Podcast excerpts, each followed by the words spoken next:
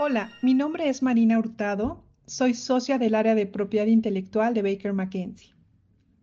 Mucho hemos escuchado recientemente en diversos medios de comunicación sobre el impacto que herramientas de inteligencia artificial, como ChatGPT, están teniendo en la humanidad. Si bien estas herramientas pueden resultar muy útiles para el ser humano, surgen otras inquietudes, como el uso ético de las mismas, sus consecuencias y, por supuesto, su regulación. En este último punto, surgen algunas interrogantes que se relacionan con la propiedad intelectual. Por ejemplo, ¿puede patentarse un medicamento o un producto creado por una herramienta de inteligencia artificial?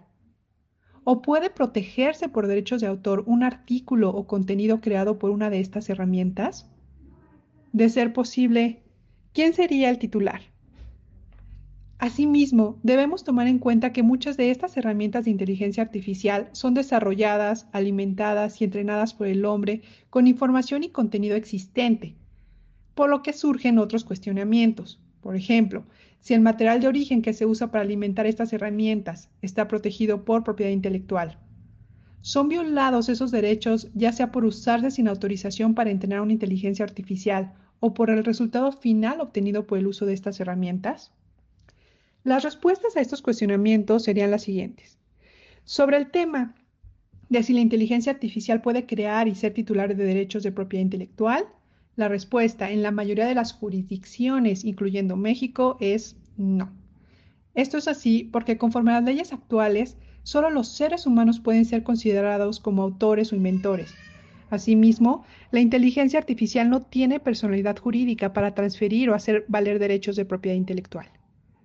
Sin embargo, la situación cambia cuando hablamos de herramientas de inteligencia artificial asistida por seres humanos, ya que estas invenciones o contenidos podrían en principio ser protegidas por propiedad intelectual.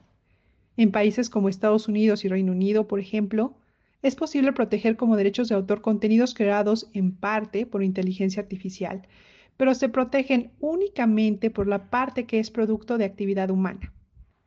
Por otro lado, sobre el cuestionamiento de si el material usado para generar una inteligencia artificial o el resultado de la misma pueden invadir derechos de terceros, la respuesta va a depender de la legislación aplicable.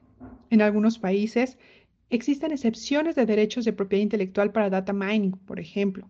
Sin embargo, las reglas generales de infracción de derechos aplicarían. Finalmente, quisiera concluir mencionando que la inteligencia artificial llegó para quedarse y es un tema que no se puede ignorar, por lo que la adecuación de la legislación local o la creación de reglas sui generis sería algo deseable. Mientras esto suceda, serán las oficinas de propiedad intelectual y los tribunales del mundo los que marcarán las pautas de su regulación.